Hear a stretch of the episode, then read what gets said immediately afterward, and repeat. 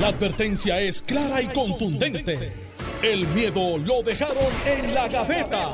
Le, estás dando play al podcast de Sin, miedo, de Noti1630. Buenos días, Puerto Rico. Esto es Sin Miedo, Notino 630. Soy Alex Delgado y hoy estamos transmitiendo desde Plaza Las Américas. En breve les voy a decir qué eh, estamos haciendo aquí, pero ya está con nosotros el exgobernador Alejandro García Padilla, quien le damos los buenos días, gobernador. Buenos días, Alex. Encantado de estar aquí otra mañana más en Sin Miedo, compartiendo contigo a través de las ondas de Noti1 con todo el país también y, por supuesto, con nuestro ya permanente bateador eh, cuarto bate de este, de este programa. Anthony Maceira. Buenos días, Anthony. ¿Cómo estás? Buenos días, Alex. Eh, buenos días, gobernador. Bien, espero que ustedes también. Un saludo a ustedes, al pueblo que nos escucha y a, y a la gente que se da cita aquí temprano en Plaza Las Américas. Y digo es. que es permanente no porque esté sustituyendo al lanzador estrella, porque es que el lanzador estrella no está y por eso tenemos el bateador designado.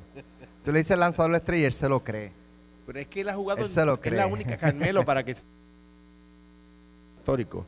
Es la jugado en todos los del Ligas pequeñas, también. pequeñas ligas. Lo que quiere decir que si, a ti- si tú has jugado en todos Pero los equipos es que te, te han sacado de todos los equipos. O tan re- Oh, Se puede ver el bate. Pero eh, fue, co- fue campeón. Quedó campeón con Cuamo. Está con Cuamo. No, no, no. Estamos aquí porque está la Junta en un proceso de... Vamos a estar hablando más adelante, pero que tiene que ver con, con lo que son los códigos de construcción, ¿verdad? Eh, ustedes dos me lucen que no, no han mezclado cemento nunca, o no han amarrado varillas, o no han... ¿Me equivoco? Yo, yo he ligado cemento. Sí. Pero Es decir, yo he ligado cemento, pero la verdad que cualquiera de las dos cosas. Uh, El cemento, te lo aseguro. Pero aquí en Puerto Rico y eh, del flora lo que es eh, el no seguir los procesos. La gente pues muchas veces construye donde le da la gana, como le da la gana. Después cuando crece la quebra, inunda su. Entonces, gobierno. Y, y vamos a verlo de la, manera, gobierno. de la manera más sencilla. De acuerdo. Problema, María. El peor atmosférico que hemos tenido quizás en 80 años. Lo resistieron incluso las casas de madera construidas de acuerdo a los códigos de, de construcción que propone o que promueve o que implanta la Junta de Planificación en Puerto Rico. O sea que si va a construir, o sea, hay, maneras torpes y maneras inteligentes. La manera inteligente de hacerlo es de acuerdo a los códigos que promueve y que implanta la Junta de Planificación de Puerto Rico. Pero ya en breve va a estar con nosotros el eh, presidente de la Junta de Planificación para hablar un poco de esta campaña de educación que es muy importante porque muchas veces la gente también, eh, a veces es que la gente es cuerúa, pero a veces es falta de información, falta de educación y por eso es que la Junta de Planificación se está dando la tarea de eh, realizar este proceso. Así que más adelante, como les digo, vamos a estar con el presidente de la Junta de Planificación. Pero hablando de huracanes, el huracán Ponce todavía eh, sigue azotando. Ayer el alcalde eh, Luis Irizarri Pavón estuvo de Media Tour, eh, un poco repitiendo lo que ya le había dicho a, Luis José Moura hace dos meses, que no va a hacer comentarios, que esto es un proceso investigativo. En unas entrevistas, tengo entendido que en alguna entrevista admitió que hizo el préstamo, pero después, por ejemplo, anoche le preguntamos nuevamente eh, el préstamo, ¿verdad? En cuestión de que se ha dicho de si él hizo un préstamo para la campaña y obligó a empleados municipales a, a pagarlo. Eso, es- parte de la controversia. Eh, el alcalde, pues, en una entre- tengo entendido que en una entrevista dijo que sí que había hecho un préstamo, pero luego eh, con nosotros anoche, pues, dijo que no iba a hacer más, eh, más comentarios. Ahora, el alcalde sí imputó a los que están empleados municipales que están detrás de todo esto de ser unas personas y porque eran unos truqueros que como eran unos truqueros pues él prescinde sus servicios y ahora eh, pues un poco esto es en, revancha por las acciones que él tomó Eh, cuando se utiliza la palabra truquero pues ciertamente está implicando que, que cometieron o pudieron haber cometido actos de corrupción, es lo que entiendo yo. Y entonces eso me lleva a otra pregunta. ¿Refirió a las autoridades esos trucos? Claro, cuando, cuando se habla de que un funcionario público es removido de su cargo por ser truquero, hay una hay, ¿verdad? implícito está la alegación de que pudo haber incurrido en actos de y como dice Alex, el cuestionamiento que hay que hacerse, ¿verdad? Si eran truqueros y en efecto violaban la ley, pues más allá de, de prescindir de su rescindir de su servicio, si hizo los referidos pertinentes, si está el récord ahí, o si simplemente, ¿verdad?, está lanzando esos ataques como una manera de, de defensa. Mira, digo, por truco se puede interpretar muchas cosas, ¿verdad? Ahora bien, como ustedes dicen, desde actos de corrupción a personas que simplemente incumplieron en su, en su deber de alguna manera truculenta eh, y los sacó de sus puestos, ¿verdad? Eh, eh, a mí me parece que, eh, habiendo sido víctima yo de eso, no, no voy yo a ser victimario, ¿verdad? Y ustedes lo han visto que lo hago cuan- cuando son del, del PNP o cuando son de, de Partido Independentista con el tema del acoso sexual o cuando son de Victoria Ciudadana con el tema de la protección costera, eh, no, no salto a conclusiones. El alcalde ha negado los hechos, el Departamento de Justicia no ha confirmado que sea él la persona que está siendo investigada, partamos, pa- aún partiendo de la premisa de que los hechos, de que él, perdón, de que él es la persona que, que está siendo investigada, de acuerdo a los hechos según planteados, puede haberse cometido delito, pero puede no haberse cometido ningún delito. O sea que de ahí a señalar que el alcalde eh, violó la ley, pues me parece a mí que es un salto que yo responsablemente no puedo hacer. Y de nuevo, es algo que he hecho cuando son de otros de partidos distintos a mí. En este caso, lo que yo conozco del doctor Irizarry Pavón es una persona honesta y seria. Eh, uno puede estar a favor o en contra, ¿verdad? Habrá gente del PNP que está en contra de su de su gestión, hay gente del Partido Popular que está a favor de su gestión. Yo conozco PNP, compartí con algunos que están a favor de su gestión. Yo no voy a saltar a especular que ha, que ha violado la ley. Lo que, lo que se ha dicho puede ser perfectamente legal si está bien hecho. Puede ser perfectamente legal si está bien hecho. Por lo tanto, no, no voy yo a, ¿verdad? a saltar sobre, sobre el tema como una presa, ¿no? Eh, el curso de continua tenemos que pase. Lo que no quiero, si sucede, que lo que nadie quiere que se entiende que hay una violación de ley y hay una acusación, pues nos tocará analizarlo. Eso, eso es lo menos que queremos que pase. Pero tampoco quiero que de repente no pase nada, caiga en la trastienda el tema eh, y hayamos lanzado a- eh, señalamientos, ¿verdad? O sombra sobre una persona que resulta no haber sido eh, viola- vi- violadora de la ley. En este caso, debería, bueno, es que también si justicia encuentra algo no va a hacer nada, lo refiere al FEI. Y entonces eso Bueno, pero ya eso es hacer algo, ya- ya- por ya- eso, ya. pero eso otro proceso, Otra entonces discusión, tienen claro. derecho a pedir 90 días más, entonces ¿hasta cuándo van a estar los ponceños y el pueblo de Puerto Rico? Eh, ¿verdad? Pero eso, Este, de eso no depende del alcalde, eso depende de justicia ya. Pero Claro, ahí por entra eso. la responsabilidad que tienen los partidos como instituciones. ¿verdad? Yo creo que lo- los y lo he dicho cuando se trata de, de mi partido también. Los partidos tienen un deber de cuando ven cosas así, aunque sea un llamado a capítulo, sentarme acá, ¿qué es lo que está pasando? Este préstamo se tomó o no se tomó y, y llevar a cabo un proceso interno para verificar por lo menos, ¿verdad? La, veracidad o probabilidad de las alegaciones que, que puedan haber. Porque al final del día, si, si, aquí se concluye que, que cometió lo que se le imputa públicamente, pues ciertamente la será la institución gubernamental de la alcaldía, pero es un palo también al partido político.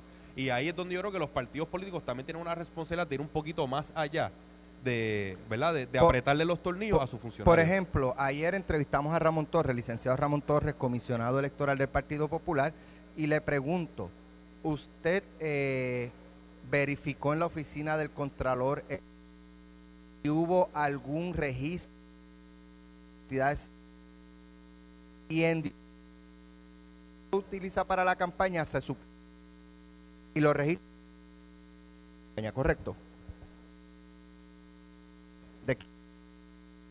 oficina contra electoral pues mire pues yo Supongo que es como lo dicen, no, recuerde que esta ley electoral no es, no es en base a, no es con la que yo corrí.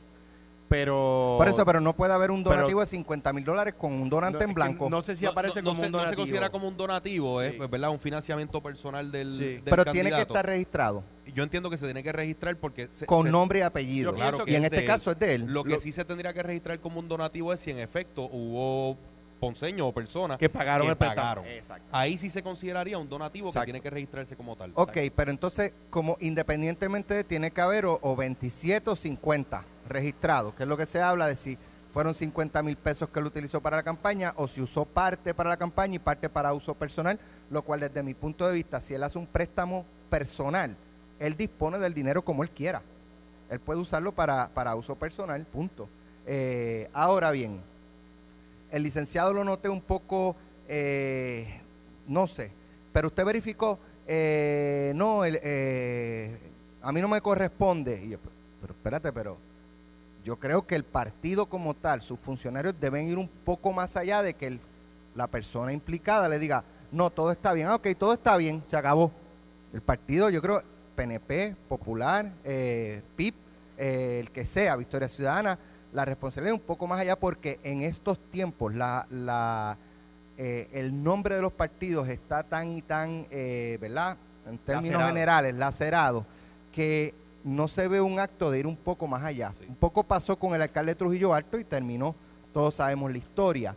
Yo notaba al, al licenciado un poco, no, que esa información es pública, que la busque el que quiera. Y yo digo, ¿y a usted no le interesa saber? Mira, Alex, a mí, el alcalde de Bayamón, cuando yo trabajaba en Fortaleza, me dijo algo que a, mí se me quedó para siempre. Él dice, él me dijo en aquel momento que de 100 rumores puede que solo haya uno que sea verdad. Pero la única manera de dar con ese uno que sí es correcto es investigando los 100. Y eh, eso es lo que tienen que hacer los partidos políticos. El PNP, los populares, el PIB, tienen que, cuando surgen eh, alegaciones de esta naturaleza, ir más allá, pedir la información y el poder lo tienen. Ellos no necesitan facultad en ley, son, Pero- son quien- ellos tienen la facultad de regular a los miembros de Pero su el, P- el colectividad. PNP hizo lo mismo con el Cano Delgado. Y el Eh, y Cano Delgado era demasiado obvio. y, y lo critiqué a Y miraban para el lado. No, y, yo, y yo lo entiendo, pero digo, déjame plantear esto. Seamos prácticos. Tú llamas a un alcalde y te le dices, explícame esto, hubo un préstamo, sí hubo un préstamo, está todo bien, está todo bien, mira, se hizo de esta manera, está todo, está todo bien. O sea, y tienes que simplemente confiar en lo que la persona te diga, porque no puedes convertirte tú en otro fiscal en esta etapa. Pero, pero fíjate, yo no, yo no creo que en esta etapa un partido político, en este caso el Partido Popular Democrático, deba estar demandando la renuncia del alcalde porque no ha habido. claro que no. Pero por No, lo no, menos no, dice, mira, ¿sabes qué? Eh, déjame la presidencia en temporeramente en lo que culmina la investigación. Una vez culmina la, la investigación y tú salgas bien, vuelves y retomas la presidencia De- y dejas de- la presidencia y se ve un acto del Pero- partido, eh, ¿verdad? Siendo proactivo. Yo, Y eso no implica que él, en lo que se investiga, ponga a disposición la presidencia del partido. Es un cargo político. claro, Y cuando culmine la investigación y todo yo, se vea que no ocurrió nada, yo vuelvo a ser Yo- presidente del partido. Pues yo, yo ¿verdad? Y, con, tentación a, porque de verdad siento, ¿verdad? Que, que es un- no es una, no es un área blanca o negra, ¿verdad? Lo que voy a decir ahora. Pero tiendo a discrepar por lo siguiente, es que le da demasiado poder a una persona que levante una, un señalamiento. Y recuerdo que lo dije así cuando el caso de Aníbal y lo dije así cuando el caso de Héctor, un popular y un PNP. Y en aquel momento eran acusaciones y mi posición era, a una función democrática no le puedes restar tanto peso versus una función acusatoria, ¿verdad? O sea, los fiscales, decía yo en el caso de Aníbal, fiscales ni federales ni locales, pueden determinar quién es el gobernador de Puerto Rico, quién deja de serlo. Tienen que ser las personas con los votos, ¿verdad? Entonces yo decía, no debe renunciar porque fueron los puertorriqueños los que pusieron ahí. Ah, si hay un- una, ¿cómo se llama? Una, una convicción, pues ya esos son otros 20 pesos. Pero Hernández Colón no era muy partidario de eso. Hernández Colón le volaba la cabeza a los alcaldes. Hernández Colón destituía y Por eso, por eso. Y, y eran alcaldes electos por el Y- y pueblo. por eso Hernández Colón creó la figura del FEI en Puerto Rico, para sacar de la esfera política el- el- la, la capacidad de hacer eso, ¿verdad? O sea, el mismo Hernández Colón que tenía ese poder lo renunció. Entonces, ¿qué, qué pienso? Que aquí ha habido unas personas que han puesto a correr un rumor, que, que justicia no ha confirmado, pero creamos que el rumor es cierto. Por eso digo, partamos de la premisa de que el rumor es correcto. Siendo correcto, ¿es suficiente como para que yo separe de su puesto a una persona? Político. a su puesto político a una persona. Pues yo pienso que una persona que lanza a correr un rumor, sea cierto o sea falso, el rumor, quiero decir, de que hay una investigación, no que sea cierto que hay una, violación de ley, no me refiero a eso, sino que sea cierto de que hay una investigación, pues yo creo que debemos esperar un poco a que la investigación concluya. Ah, se refiere al FEI. Ah, pues ya en- y yo he discrepado de referidos que han hecho al FEI. Y he discrepado en casos de populares en casos de PNP. En el caso de Héctor Martínez, yo era candidato a gobernador. Me costaba electoralmente defender a Héctor, pero era lo justo. Porque se estaba cometiendo una injusticia con Héctor. Y, se, y al fin y al cabo se demostró que era una injusticia lo que se estaba cometiendo con Héctor. Y hay, populares que todavía me lo reprochan y los quiero mucho. Pero oye, que Héctor fuera de un partido distinto, no me va a hacer a mí, a un compañero senador o a, o a otro ser humano y punto. Yo, yo caerle arriba porque me beneficiaba políticamente. Es que no podía dormir si hacía eso. O sea, en aquel momento yo era candidato, estaba contra un partido de gobierno que estaba gastándolo todo. 11 millones de pesos de fondos públicos en una campaña de publicidad. ¿Se acuerdan de el empleado de un fast food y de la, la mucama de un hotel de Vieques que ya cerró? By the way, el hotel. Este, eh, y con Miguel, Miguel Romero era el secretario del Trabajo, salían los anuncios. 11 millones de pesos de fondos públicos en una campaña publicitaria. Me costaba, y aún así no le podía yo dar en el piso. Te digo más, en el caso del senador Roberto Arango, no le di en el piso. Dije, no, sé, esto es un tema. Pero no se puede comparar el caso del senador Arango con, con el caso del, del alcalde de Ponce. Bueno, en- en, el caso del senador Arango era un tema pero si el ¿verdad? de Pe- Héctor- personal. En Pero- el caso de- del, del alcalde de Ponce estamos hablando de, de posibles delitos. Y, y Si el volviendo de a... Héctor- Si, si, si el de Héctor Martínez. si partimos de la premisa de que es correcto las alegaciones que han salido, estamos hablando de delitos estatales y delitos federales. No yo digo, Que- cuando, cuando digo, perdón, perdón, Anthony, es que lo quiero corregir de nuevo.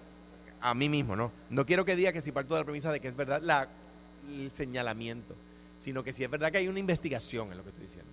Partiendo de la premisa de que es verdad que hay una investigación. No de que es verdad que violó la ley. Si Ok. es verdad que violó la ley, tiene que ir. No, no, no. y aprovecho que me confirman que en efecto un candidato bajo la ley actual puede donar o hacer los gastos de su propio sin límite, pero tiene que registrarlo. Tiene que registrarlo bajo su propio nombre. Gracias por la, por la confirmación de ese dato. Y, y otro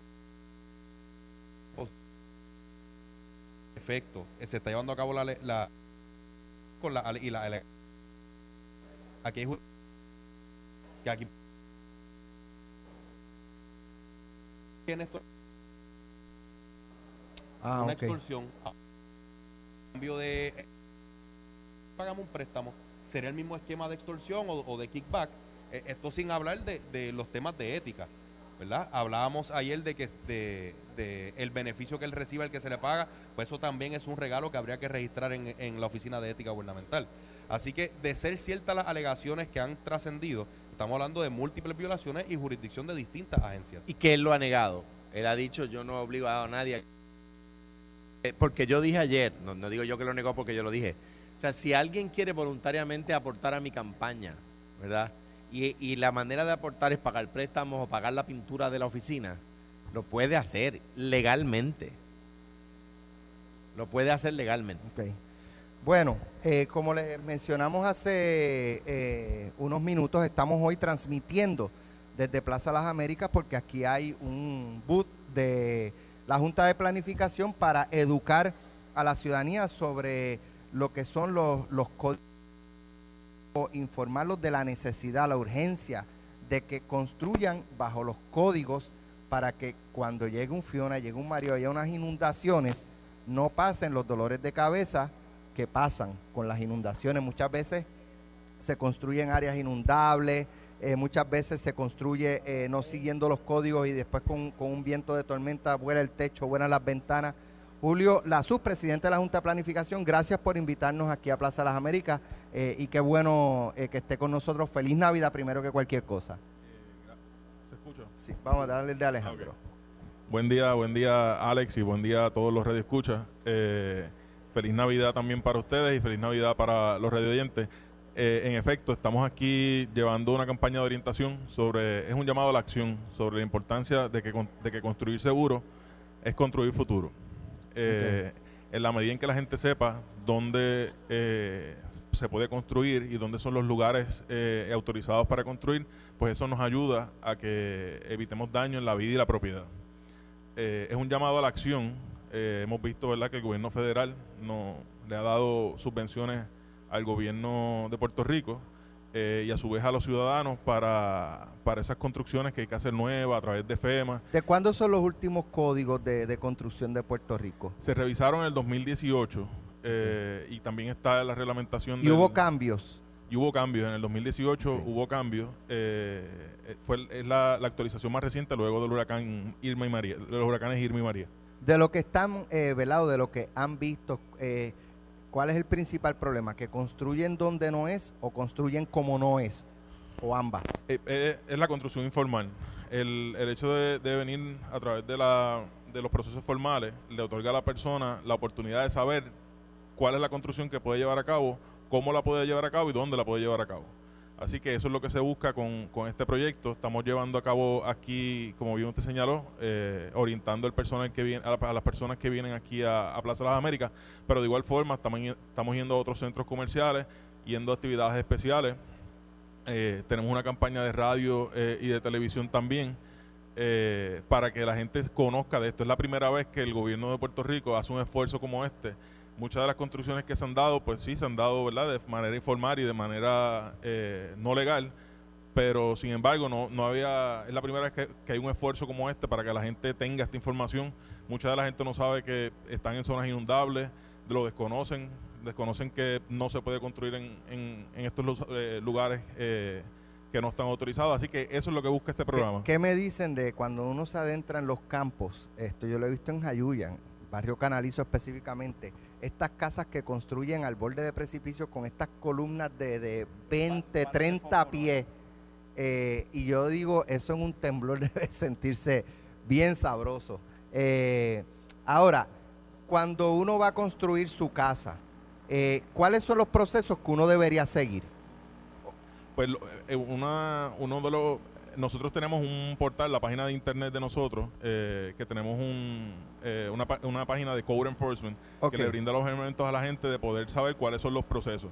Pero básicamente eh, está lo que es el portal del SBP a través de la Oficina de Gerencia de Permisos y las personas pueden eh, accesar a él. Ahí le, le da cuáles son los requisitos que necesitan para llevar a cumplimiento su residencia máxima ahora que estamos en, en periodo donde la gente está tiene su dinerito, ¿verdad? Porque le ha llegado de lo mejor de fondos federales, de los seguros eh, y, y- y la, constru- la reconstrucción que se está dando. Eso es lo que se busca, es una reconstrucción resiliente y, y máxime cuando ya FEMA ha expresado, ¿verdad? Que los lugares donde ya ha otorgado ayudas o, subvenciones no lo va a estar otorgando de nuevo porque quiere evitar esa recurrencia. Este proyecto precisamente evita eso, que ese mal rato que pueda pasar la gente, de que cuando vayan otra vez a solicitar ayuda, FEMA le diga, no, es que ya yo te di dinero, así que no puedo volverte a, dar. Yo recuerdo, yo no sé si fue en los 80, finales de los 80 o, o principios de los 90, este caso en Guayama, río Guamaní, creo que se llama el río, que se metió por, por una ventana de la casa.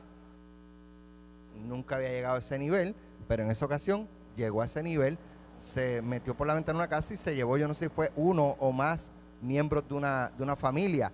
En, un caso menos dramático, gracias a Dios, ahora con Fiona, vimos esta casa que prácticamente en medio de un lago. Quedó en el medio.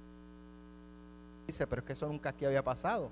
Bueno, se construyó un área inundable, pero nunca había llovido lo suficiente como para llegar a ese nivel. Hay unas áreas- hay unos mecanismos que se pueden utilizar eh, porque hay muchas áreas en Puerto Rico que ciertamente son inundables. Lo importante es que se construya conforme a los, a los requerimientos que se tienen para eh, esas zonas inundables. O sea, hay unos, unos, unas medidas que se tienen que dar para esas construcciones. Obviamente, el caso que usted plantea, que yo sí lo recuerdo, yo era un niño, soy, soy de esa sí. área. Así que, de joven. así que Aquí, aquí es fácil sacar cuál es el, el- Ya el viene. menos joven Ya viene. entre Ya. nosotros. eh, eh, esa casa en Guayama, en el río Guamaní, eh, estaba en Cauce Mayor, estaba en el mismo centro del río. Imagínate Así tú. que, pues, definitivamente Sí, ese es un sí. buen ejemplo de donde no se podía construir. Hay definitivamente, en el mismo, en el cauce mayor del río, definitivamente no se puede construir. Pero hay unas zonas inundables, por ejemplo, Toda Baja tiene zonas inundables que no necesariamente están dentro del cauce mayor del río. Puerto pero- Nuevo tenía muchas áreas inundables Correcto. y se ha tenido que ir trabajando con este, la canalización del río. Pues no, no es canalización, pues es que es- el río Puerto Nuevo pasa entre zonas urbanas. Es muy Y- complicado, pero en, en la desembocadura, a la bahía. Ahí fue que se trabajó y gracias a Dios, pues hasta donde yo he vuelto a ver, Ha mejorado no, muchísimo. Ha mejorado bastante. ingeniero. Correcto. Sí, ese es un buen ejemplo de lo que se está haciendo a nivel comunitario y de, y de gobierno y de, ¿verdad? A nivel de, de sociedad completo. Pero también las personas eh, en, en su carácter de ciudadano, en su residencia, en su propiedad, también pueden tomar medidas de mitigación para evitar eh, que las inundaciones la afecten. Ok.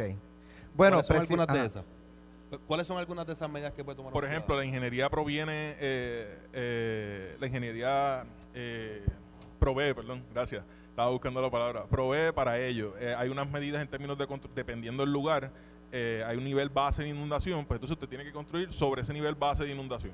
Así que ese... ese Eso se, se utilizó, yo recuerdo mucho en el proyecto de comunidades especiales, casas que se arreglaban en la comunidad, que era una comunidad que tenía un nivel eh, de, de inundación, pues se- la, la- la- la casa se elevaba.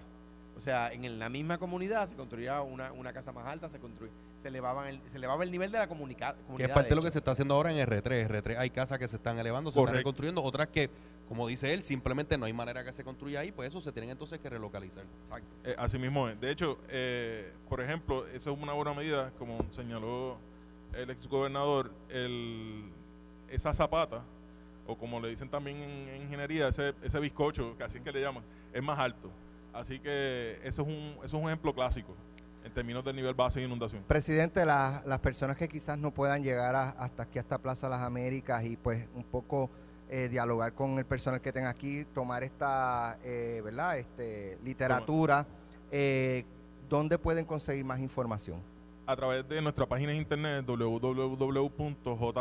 www.jp.pr.gov eh, está toda la información. Tenemos un portal allí de Construye Seguro. eh, Es más fácil, en Google, Junta de Planificación de Puerto Rico y ahí... también puede ser jp.pr.gov. Y, hoy- y- y ok. él, él- él- él está aquí ahora en plaza, estoy seguro que tiene otras, otros compromisos que atender durante el día, pero si le quieres decir dónde estamos en plaza, por si te quieren venir a ver un ratito. Claro, estamos aquí frente a, a Victoria's Secret, Full Locker, ¿qué más hay aquí? Pink, este, y Raymond Totti te va a pasar factura.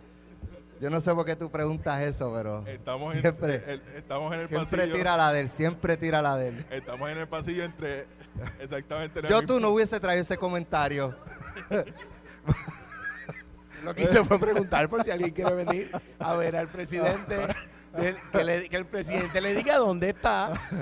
Ciertamente estamos frente a Victoria Secret, así que aquí es donde está el bus ubicado, Exacto. frente a Victoria Secret, entre Así Old Navy y la entrada principal. Bueno, gracias presidente, mucho Gracias éxito con esta campaña y sabe que el Noti1 pues cuenta con nosotros siempre que sea para educar al público. Se lo agradecemos y de hecho exhortamos a las personas a que visiten nuestra página de internet. Nosotros tenemos información valiosa allí, no solamente de los planes de mitigación que estamos llevando a cabo también con los municipios, también sobre el reglamento de alcantarillado pluvial, que vamos a estar comunicando eso más adelante. Es un reglamento que no se atiende desde 1975. Eh, más adelante van a tener información de nosotros con relación a eso. Así que esa información valiosa que tenemos en, en nuestra página de internet, le exhortamos a que, lo, a que la visiten y que puedan tenerla para sus decisiones a futuro. Gracias presidente. Sí. Una cosa, a veces vemos, eh, bien brevemente, yo sé que tenemos la pausa encima, vemos en las noticias que personas dicen, oye, amamos a nuestra familia, esta ha sido nuestra comunidad siempre, yo quiero dejarle esta casa a mis hijos. Una manera de amar de verdad es dejarle un lugar seguro, un lugar no solamente Sí. bien construido, sino construido en un lugar donde su vida y la, y la propiedad no va, la, la propiedad que usted le está dejando, legando a sus hijos, no va a estar en peligro. Así es. Vamos a la pausa, regresamos en breve. Esto es Sin Miedo de Noti 630 hoy desde Plaza Las Américas frente a Alejandro Licey a mí. Estás escuchando el podcast de Sin, miedo, de Noti 1630. Bueno, ya estamos de regreso. Una situación muy preocupante ocurrió ayer en, en dos escuelas donde hubo una amenaza de tiroteo. Eh, la escuela a José Juan Osuna. Eh, y, y lo preocupante de esto son unas expresiones que hace uno de los jóvenes implicados en el sentido de que él se sentía acosado, lo cual ya no se considera entonces necesariamente Anthony, que dice la nota, ¿ve? adolescente admite ser el autor, eh, sostuvo que se sentía acosado al ser víctima. Mira, entiendo que, que, eh, no tenía armas, pero que sus padres eh, sí Su tenían- mamá, tenía armas. sí. Es importante eh, señalar lo siguiente, las personas que son tenedores legales de, de armas de fuego tienen que tenerlas eh, guardadas en su casa en un lugar bajo llave, eh, excepto el arma que porten, ¿verdad? Que la tengan consigo mismo. Si no la tienen consigo mismo, se supone que tengan la- las armas guardadas en un lugar eh, a lo que lo- a la que los jóvenes y niños no, no tengan acceso, ¿verdad? Y eso de entrada, pues evitaría que a un, niño que, está en algún momento eh, de ine- inestabilidad tenga acceso a ella, ¿verdad? Eso es una precaución que en Puerto Rico se exige, que eh, en los Estados Unidos no se exige. Eh, dicho esto, me, parece a mí que la acción del departamento fue pronta, se cerraron las escuelas de inmediato, si el niño hubiese tenido la intención de hacerlo, eh, eh, no hubiese podido acceder a la escuela, ya no había personal en la escuela. Eh, vi en las redes, no sé si fue en, en- en- Jugando Protadura, estoy casi seguro que sí, que presentan la pantalla de, un, de una madre o de un padre que dice, venme a buscar, hay una amenaza de tiroteo en la escuela. Y el, el- padre contesta, ¿qué? Y el niño contesta, que me venga a buscar. Sí, voy ahora. O sea que yo, yo no puedo imaginarme una, un estrés mayor para un padre o una madre que ese, ¿verdad? Eh, nada, son temas con, lo que hay, con, lo- con los que hay que bregar. Eh, Ahora, esto curiosamente ocurre cuando se está debatiendo la se eh, baja la limitación de distancia entre una armería de fuego y un plantel escolar. que, que yo, y lo entiendo, lo que quisiera es un poco traer el tema a su contexto. Un menor de edad no puede entrar, un menor de 21, no de 18, un menor de 21 años no puede entrar a una almería y comprar un arma.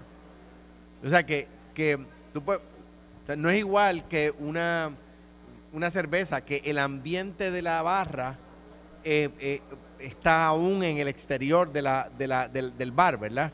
Una armería no tiene acceso, no tiene vitrinas, no se ve desde afuera, eh, por, ¿verdad? por las regulaciones que existen. Y uno no puede entrar a una armería. O sea que yo no sé cuántos casos hay, no sé si esto viene a atender un problema real, pero si, si fuera el caso, yo no, que tengo hijos en edad escolar, no tengo problema porque un niño no va, no va a entrar, o sea, no va a entrar a una, a una, a una armería a comprar un arma, no puede.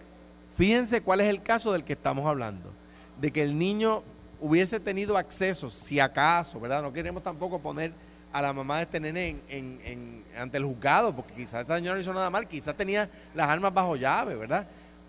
Que iba a tener acceso a las armas de su mamá. Pues entonces, ¿qué es lo que vamos a legislar? Que ninguna casa pueda tener armas a menos de mil metros de una escuela. Entonces, porque, porque aquí no estamos hablando de una armería, estamos hablando donde había armas. Ah, pues la legislación debería decir, no puede haber una casa a menos de mil metros de una escuela donde la persona tenga licencia de armas. Ah, pues, y en este caso, la casa era a menos de un kilómetro de la escuela, o sea, a menos de mil metros de una escuela. Porque si, estaba a dos kilómetros, pues tampoco le hubiese aplicado la ley si fuera así. Me parece a mí que sería absurdo el planteamiento. O sea, que yo creo que una cosa no tiene que ver con la otra. Entiendo la preocupación, ¿verdad? Y yo cre- creo que hay que compartirla, no solamente entenderla, de que no queremos un anuncio de venta de armas a mil metros de una escuela. Y eso yo lo entiendo. Me parece a mí que planteado así, que la promoción de, de armas de fuego a menos de, una mil, de mil metros de una escuela, con la mera presencia de la armería, eso es un argumento que a mí me mueve. Es decir, oye, yo no quiero que, que Diego, mi hijo, esté eh, al- en el momento en que va a la escuela recibiendo la promoción de armas y la mera presencia de la almería promueve la compra de armas. Yo digo, contra, eso es un buen argumento. Ahora, que vaya a incidir en la actuación de un niño, de un joven o de una joven, eh, para ir y comprar un arma y entrar a la escuela, no, no puede ser, porque no le pueden vender armas. Yo Tengo que coincidir con el gobernador, creo que una cosa no tiene que ver con la otra, aun cuando puedo entender la, la preocupación desde el punto de vista ¿verdad? romántico, de la proliferación de Almería a través de la isla, no veo cómo el que haya, ¿verdad? Almería a más o, o menor distancia de una escuela hubiese evitado o hecho más probable esto, ¿verdad? Aquí estamos hablando de, según ha trascendido. De, de tres niños que alegadamente estaban organizando este esquema y como dice el gobernador, el acceso de ellos iba a ser armas que, que tenían sus- sus padres. Eh, de hecho, sale en la noticia del vocero que un tercer menor se iba a hacer cargo de conseguir más armas. Eh, yo creo que la discusión que debemos estar teniendo como sociedad es qué medidas vamos a tomar en los planteles escolares. Eh, la niños, pero medidas también de seguridad.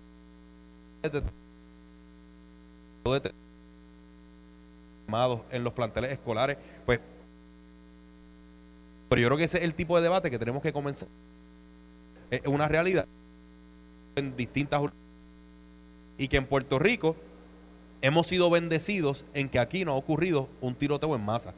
Pero nosotros no debemos quedarnos ciegos, inertes ante, ¿verdad? ante esta realidad y mucho menos cuando vemos que, ¿verdad? Eh, vamos, aparentemente el niño acepta que, que motivado por sentirse Buleado. bulliado iba a cometer un acto de violencia. Di- dice, entiendo eh, que la expresión de fue, era una broma, pero lo pensé. Entiendo que fue la expresión que hizo. O una expresión, una expresión a esos efectos. Pues, y O sea, Eh, eh, este lo es pensó. A, No a sé. lo que voy. Mira, yo creo que los planes de contingencia, los planes de respuesta a emergencia, hay que tenerlos escritos y hay que ensayarlos. Este debe ser nuestro ensayo. Este debe ser nuestro call to action para reconocer que aquí es una realidad que puede suceder, que haya una desgracia en un plantel escolar. Y la pregunta que debemos hacernos es, ¿qué vamos a hacer? ¿Qué medidas vamos a comenzar a implementar para proteger la seguridad de, de nuestros niños y niñas? El- el- en la escuela donde está mi hijo, hay guardias armados y yo me siento seguro. ¿verdad? No es que eso es una, eso es la única protección que hay ahí. El cuidado donde está mi hijo tiene un control de acceso. Eh, una vez tú entras, pues hay, ¿verdad? Guardias armados, pero ese es el tipo de conversación que tenemos que comenzar a tener eh, a nivel Ahora, eh, de toda la isla. Esta legislación todavía está, yo no sé si se aprobó en uno de los cuerpos y está en, el, en, en debate en el otro cuerpo legislativo. Ustedes dos que han estado de una u otra manera ligados a la legislatura, ¿creen que este incidente va a influenciar en, en ese proceso legislativo eh, y pueda terminar descarrilando el proyecto? Mira, de- va a depender mucho de, de cuán público se torne. Ya estamos viendo cómo ciertamente los sectores que se oponen eh, a, a que haya, ¿verdad? Pues que se elimine esto, pues están tratando de atar una cosa con la otra. Y va a depender de cuánto miedo le logren sembrar a los miembros de la Asamblea Legislativa de que en efecto piensen que una cosa tiene que ver con la otra y de que lo que estamos aquí es promulgando la proliferación de armas que puedan terminar en, una. En una Entiendo que donde se aprobó fue en la Cámara, que ahora pasaría al Senado. Eh, el Senado. Eh, tiene la capacidad de distinguir la gimnasia de la magnesia, realizar vistas públicas y llevar a cabo los estudios que sean necesarios para que al final del día, si se aprueba la legislación, sea una legislación que tenga las protecciones necesarias. Como dice el gobernador, una cosa es la almería, otra cosa es la promoción de venta de armas. Mira, que me, resisto a, continuar como hemos hecho tantas veces en el país, proponiendo pro- soluciones sencillas a problemas complejos.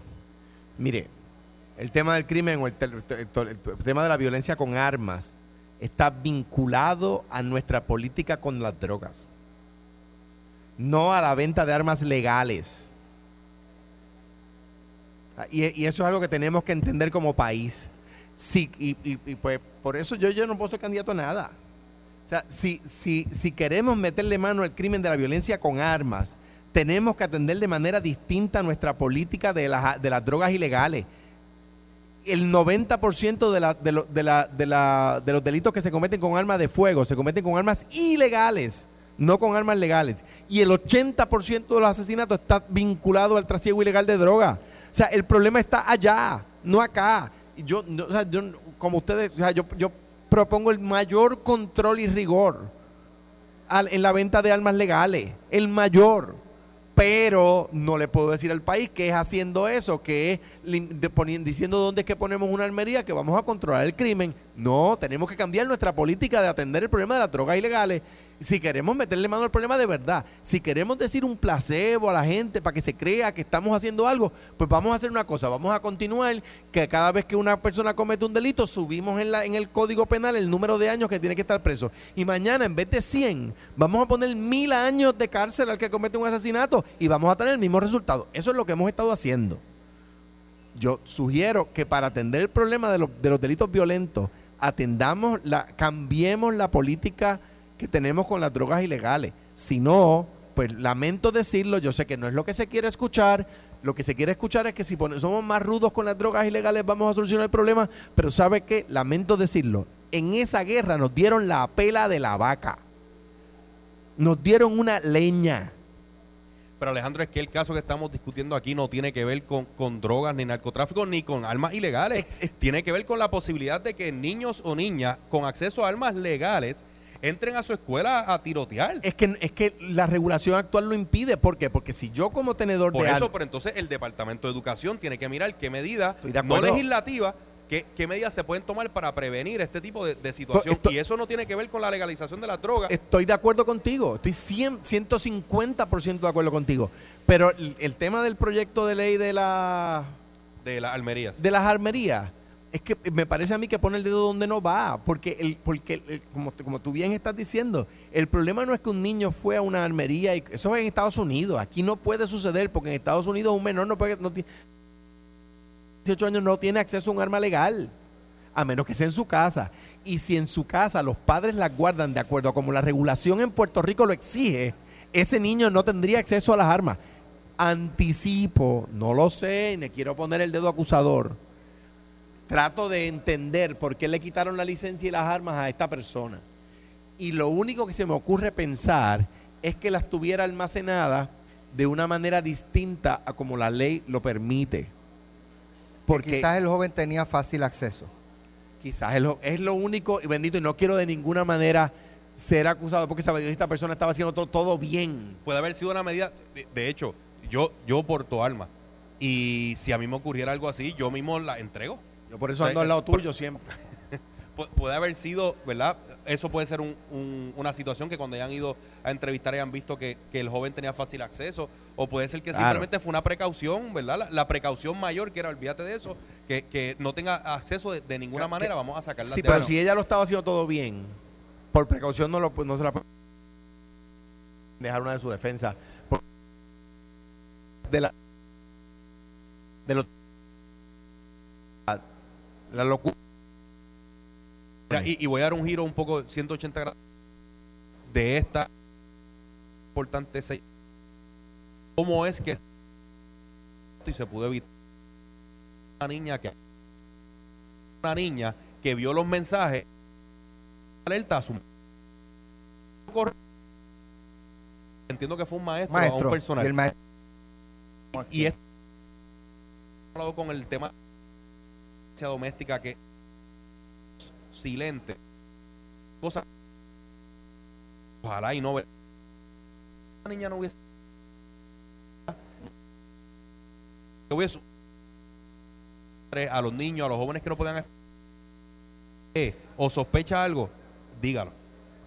Bueno, antes de culminar, les recordamos que esta transmisión aquí estuvimos con la Junta de Planificación que va a estar toda la semana aquí educando a la ciudadanía, a los amigos que lleguen has- hasta aquí, hasta Plaza Las Américas, sobre las formas correctas de cómo y dónde construir en Puerto Rico. Como mencionamos aquí, cada vez que eh, llueve de manera torrencial o hay una tormenta, un huracán, eh, sale a flote que construimos como no es y construimos donde no es.